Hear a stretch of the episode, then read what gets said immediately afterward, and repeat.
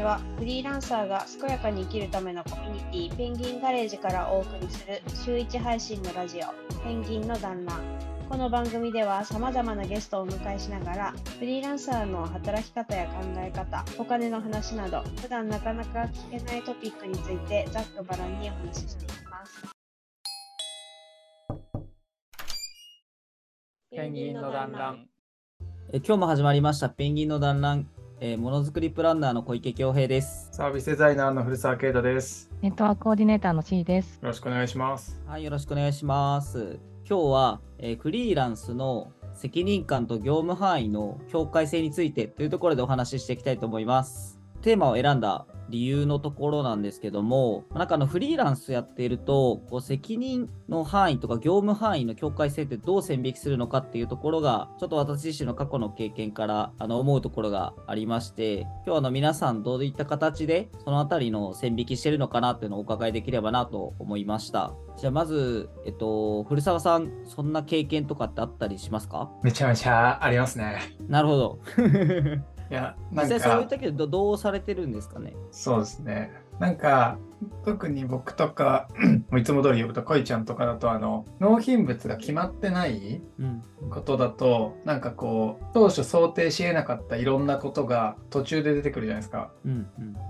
で僕の場合はこうこれやりますっていうのがこうなんとなく責任範囲で契約することが最近意識的に増やしてるのでその範囲内だったらやる。うん。そうじゃないもの。例えば僕がこうデザイン領域見てた時にこれがないとデザインが作れないなってもうちょっとこうなんだろうなビジネスの戦略の話とかがふわっとしてて作れない時はここ浮いてますけどどうしますかって一貫ボールを投げ返すうんっていうこう曖昧にふわっと巻き取らないっていうのをだけちょっとコミュニケーションとしては意識してやってます。うん、なるほど。そうか、そうするとあれですね、なんか、啓太さんのお話聞いてると、どっちかというと、なんかやっぱエンジニアさんとかじゃなくて、いわゆるなんか文系フリーランスみたいな、そんな感じの方の方が多そうですよね。こういった問題が発生するの。そうですね。あとは、そのこう、いなんだろうな、フリーランスに仕事を発注し慣れてない人うん。の場合だと、例えばこう、ウェブサイト作りますってなった時に、ウェブをデザインする人と設計する人と、まあ、コード書く人って、なんか経験があると職能が別じゃないですか。うんうん、そうですよね。作った後に運用するってまた作ると別の業務うんうんというのがなんかこうやったことがある人だとなんですかね前提で話が進んでると思うんですけどなんか話をするとあれこれなんか運用の話も全部俺の話になっている？みたいなのはちょっとこうローカルの会社のお仕事をやった時にちょっとありましたね。うん。なるほど。こう前提条件が違うことに最初に気づけなかったという。うんうんうん実際そのなんかこう啓太さんの中での認識と発注者側の中でのその認識がこうずれる瞬間って絶対さっきあのコミュニケーションでボール投げ返すみたいなお話があったと思うんですけど、なんかそれでもこう例えば伝わらないなってなった時とかってあのどうしてるんですか？なんか打ち合わせあのミーティングの場みたいなのを設けて相手に伝えるとかそういうこともされてるんですか？ああ、そうですね。で、えっと、それでも、すり合わなかったら、あの、正直に話をして、契約内容を変えるか、それでも、いやいやってなったら、もうそのお仕事は一旦そこで閉じるっていうのをやってますね。でもあんまりこう、言葉を選ぶと、ここまでこうだと思いますっていうのを、こう手を動かす人とか外部の人が言ってくれるっていうのは結構こう、発注する側へのリスペクトもあると思ってて、めんどくさかったり、このまま関係性続けたいと思ってなかったらあんま言わないと思うんですよ。うん。うんうんうんなんかそれを伝えた時に無下に扱われるっていう経験が僕にもあって、うんうん。それをこううやむやに続けてたこともあるんですけど、うん。なんせうまくいかないっていうので、なんかそこは一旦こう話をして、その後のすり合わせができない場合は、僕はもうこう、そこで次を続けないっていうふうに、まあ、ちゃんと意思決定するっていうのを、ここ1、2年は、なんか意識的にちゃんとやるようにしてますね。うんなおいちゃんどうすありがとうございます。そうですね。まあ、僕も結構この業務範囲を割と性格的に超えがちな人間なので、うんうん。やらなくていいとこまでこうやるというところは結構あるんですけど、まあ、ただややっぱ一番ちょっとこう自分がこう、まあ、僕の場合嫌だなって思う時があって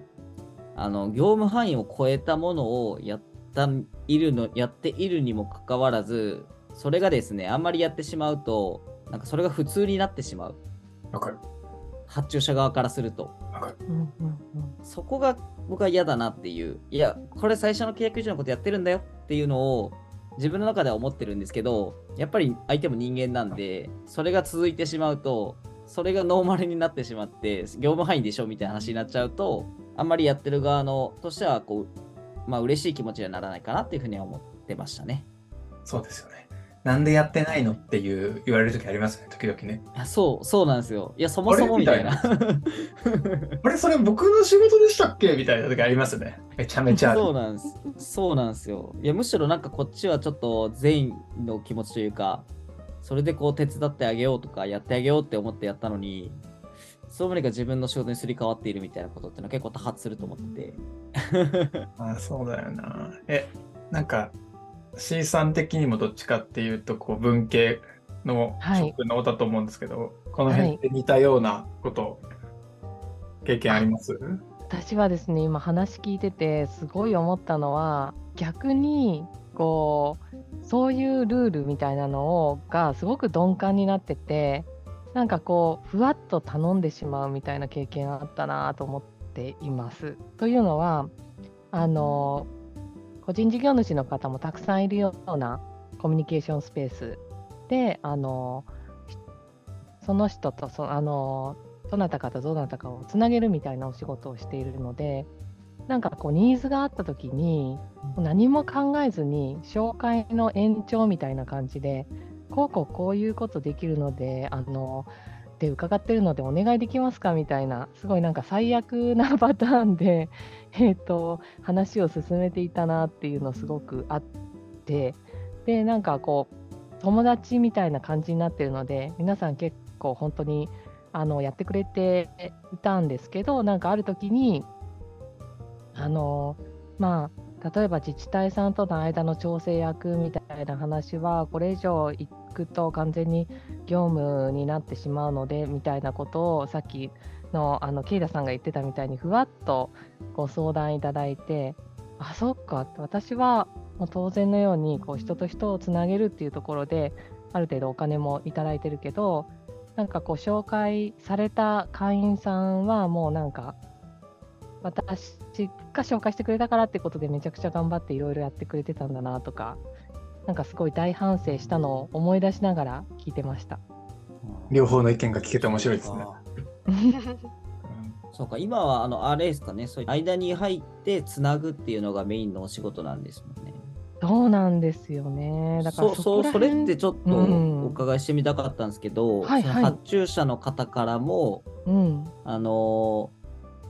えっと、受ける側のフリーランスの方からも、その板挟みになるみたいな、ちょっと簡単なイメージがあるんですけど、そのあたりとかってやっぱあったりするんですか？価値が悪いのはですねあのビジネスマッチングではないですよっていうことを先にこちらが言ってるんですよね。ビジネスマッチングではないまずはお友達になってくださいねみたいなことを言って。よかれみたいな感じでつなげる仕事になっていてでそのまあふわっとお友達っていうところで済めばそれはそれでいいですしその後なんかこうそれぞれのお互いでビジネスが発生するとかそういう場合だったらあのそれがいいんですけどなんかこう勝手にこの片方の方のお困りごとを私の方が聞いていてでその人の相手の人のスキルを知ってるものだから「まるまるさんこういうことすごくお得意ですよね」とか言っておつなげしちゃってた場合があったなっていうのをすごい聞いてて思いまし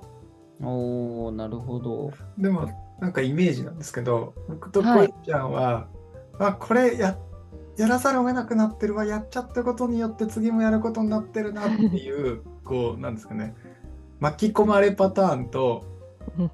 ある種こう次につなげるとかもっとこう自分の行きたい方向を広げるためにあえて染み出してる時って2つある気がしてて。であえて染み出すのって自分から行くこともあるんですけどなんか今のこう C さんが言ったみたいなものに相乗りして広げていくっていうパターンも実際あって。うんうん。そういう意味では、なんかこう、ふわっとつなげてもらえるっていうのは、なんですかね、仕事ってなるとやっぱこう、かっちりやらなきゃスタートいけなくなるので、ふわっとつなげてもらえるっていうのは、それはそれですごく価値がある気がしました。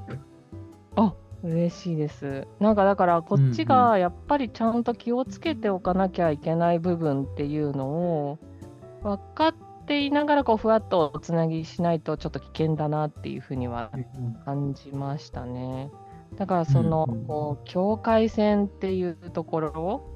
ここからやっぱりお金発生する話だよねっていうようなところが分かってないとまずいなっていうのはちょっと聞いてて思いましたね。あれでもそのしお仕事の管理をされるのは C さんではなく、もう2人の間で勝手にやってくださいっていう感じなんですか？あのお話進めてる間は私を入れてくださいみたいな風にはしてます。ああ、なるほど。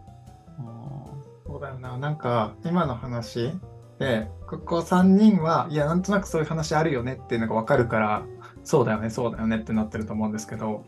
ーうん。うん。受けてる側、例えば今回で言うとフリーランスも、もやもやしてて、でもそれがなんでなのか分からないパターンもあれば、頼む側は、なんかやるって言ってくれてるんだから、頼んでも大丈夫だろう。まあ、結構どこまでもっていう、なんとなくこうバイアスがかかってると、なんか関係性がこう、しんどくなってからしかこの話って出てこない気がしますね。そうなんですよね。うんそうですよね。なんか確かにそれでいくとあれですよね。なんかあのこれが、これを求めてる人がいる、で、これができる人がいるっていう、えっと、形でつながって仕事をするよりも、どっちかっていうと、そのなんか、まあもちろんそのスキル的な話はあるんですけど、そのスキル以外の面、うんうん。なんかコミュニケーションがふ合うとか、なんかそういった形の方が良かったりもする気はしますよね。つながり方としてはですよ。ね、うんそうですよね。だからなるべくこう、あの、そうですね。クラフトビール好きでしたよねとか、地元一緒でしたよね、うんみたいなつなぎ方はしようとしてますけど、あ合っててよかったなってちょっと思ってます。はい。あ、じゃあちょっとお時間も近くなってきましたので、一応皆さんありがとうございました。まあ、あの、今回責任感と業務範囲の境界線についてっていうお話だったんですけども、まあ、あの、まあ、結構やっぱり皆さん同じような経験をお持ちなんだなっていうところで、あの、すごい皆さんが話してること分かるなって思いながら聞いてました。とあと、やっぱ、まあ、スキルもすごいもちろん大事なんですけど、まあ、なんかお互いこう同じような結構価値観を持ってたりすると意外にコミュニケーションうまくいったりするのかなともちょっと思いながら聞いてました。えではありがとうございました。ありがとうございまし。た。